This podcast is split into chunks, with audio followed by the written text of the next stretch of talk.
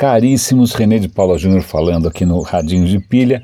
Bom dia, hoje eu estou gravando em circunstâncias normais, de novo com os passarinhos de mentira, com o riacho de mentira ao fundo, no espetáculo eu sou praticamente um Pokémon virtual. Não, não estou brincando. Eu nem, não, não vou comentar essa história do Pokémon porque eu estou tão desconcertado com o sucesso que essas coisas fazem que cada vez mais eu me convenço que o meu destino é ser nicho.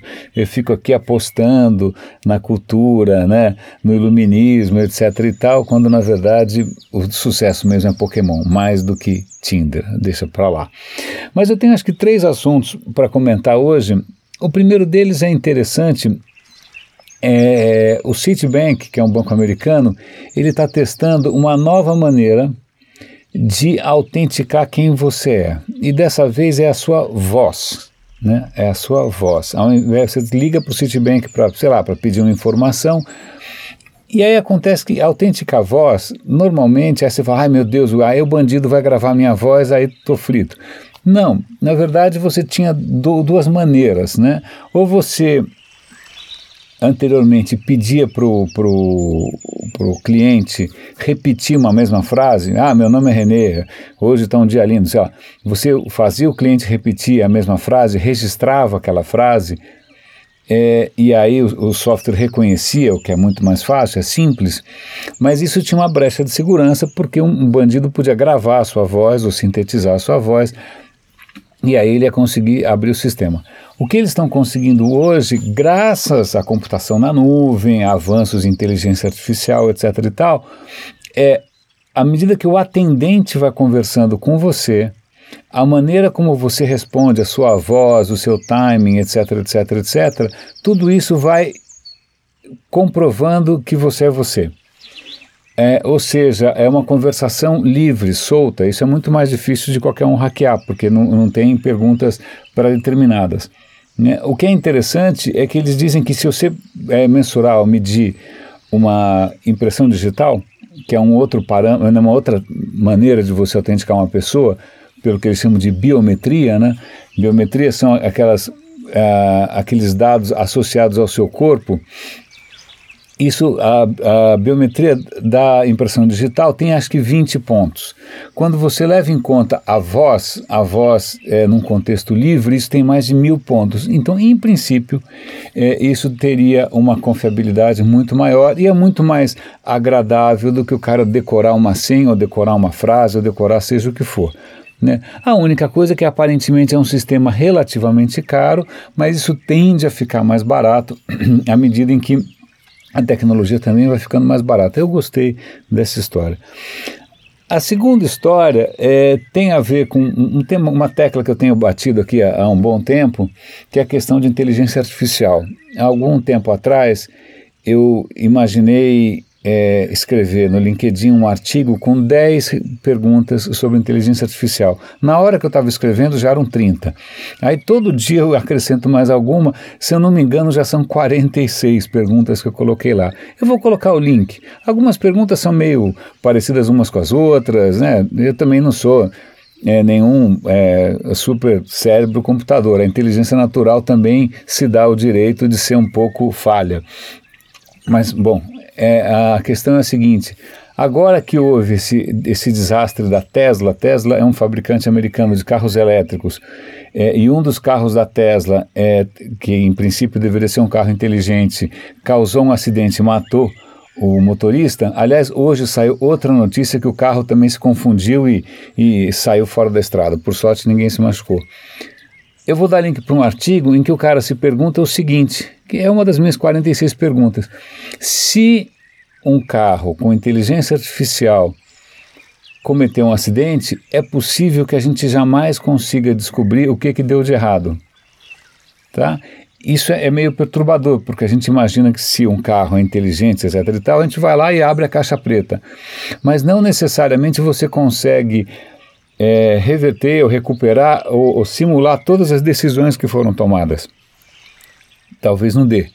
Então isso é curioso porque a caixa preta fica realmente preta. Isso levanta de novo a lebre para algumas reflexões sobre a nossa excessiva confiança em algoritmos e inteligências artificiais. Né? Se eles fizerem uma desgraça, a gente nunca vai saber onde que eles erraram, e se é que eles erraram. Né? A terceira questão eu, eu, na verdade, mesmo eu estou parando aqui um pouco para pensar se eu realmente também entendi a profundidade disso, mas acho que o tema é interessante. Eu já comentei aqui algumas vezes de Bitcoin. Bitcoin é aquela moeda virtual, blá blá blá. blá. ok. O Bitcoin é baseado numa tecnologia que é muito interessante chamada blockchain. O blockchain, ontem eu comentei isso também, está sendo uh, super é, é, está inspirando muitas organizações financeiras, etc. e tal, a mudarem a maneira como eles funcionam. Né? É, recentemente, um grupo de inovadores, desenvolvedores, etc. e tal, eles criaram uma plataforma baseada em blockchain uh, chamada Ethereum. Né? A Ethereum é uma plataforma baseada em blockchain ela tem uma moeda própria chamada o quê? Ether, né, claro. E aí ela permite que você programe contratos inteligentes. Vamos ver se eu consigo fazer aqui um exemplo do que é um contrato inteligente. Já existe uma, um, um, cadeado, né, uma fechadura é, chamada Smart Lock, S-Lock, eu vou dar o link também, baseada num contrato inteligente. Contrato inteligente é um contrato que você faz sem ter nenhum intermediário. Você programa um contrato. Por exemplo, vamos imaginar que eu criasse um serviço de aluguel de bicicleta em que você tem lá o cadeado inteligente na bicicleta, ele está trancado. Né? Para você destrancar, eu, eu fiz a seguinte programação: você baixa a app, você paga, aí o cadeado abre. Aí ele começa a contar quanto tempo. A hora que você colocar a bicicleta e fechar o cadeado de novo, ele para de, de, contar o tempo e te cobra pelo tempo que você usou automaticamente. Então não é que o banco cobrou de você, não é que simplesmente isso está programado e é um contrato automático autônomo, independe de pessoas. Né?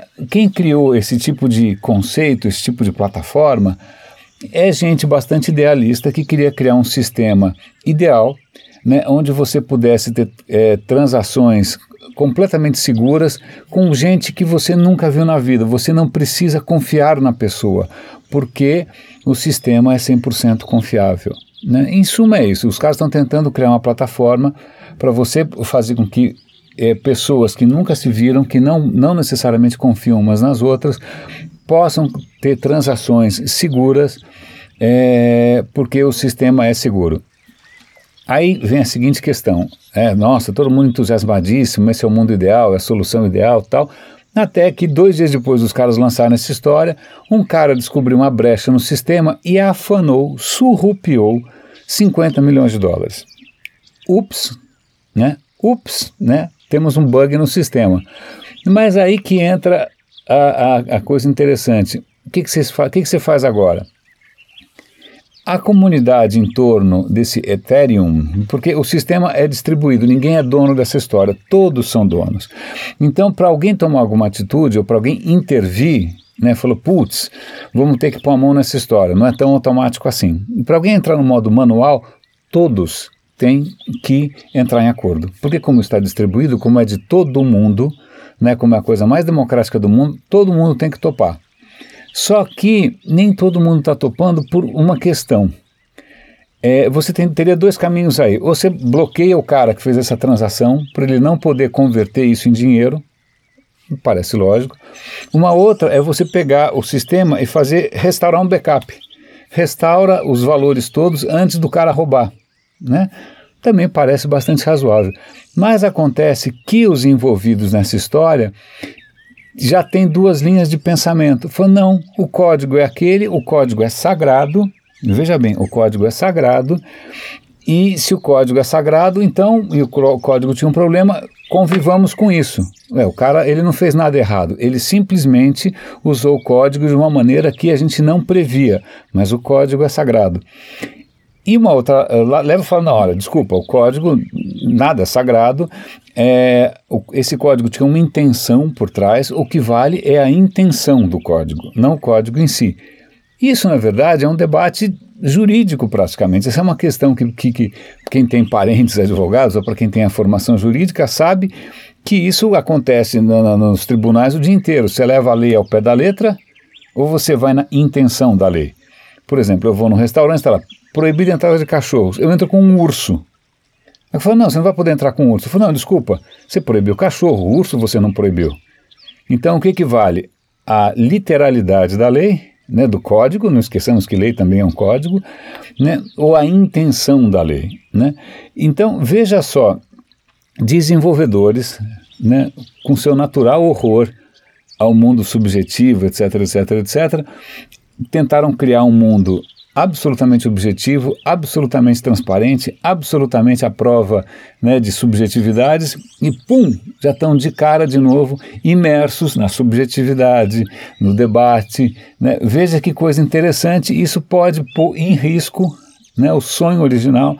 E olha que engraçado como é, por trás de algumas dessas coisas tem esse desejo de uma utopia, né? esse desejo de um mundo ideal, um mundo onde as questões humanas sejam substituídas por alguma coisa acima disso. Né? Mas, puxa, código, né? código, se foi humano que escreveu, né? humano também é.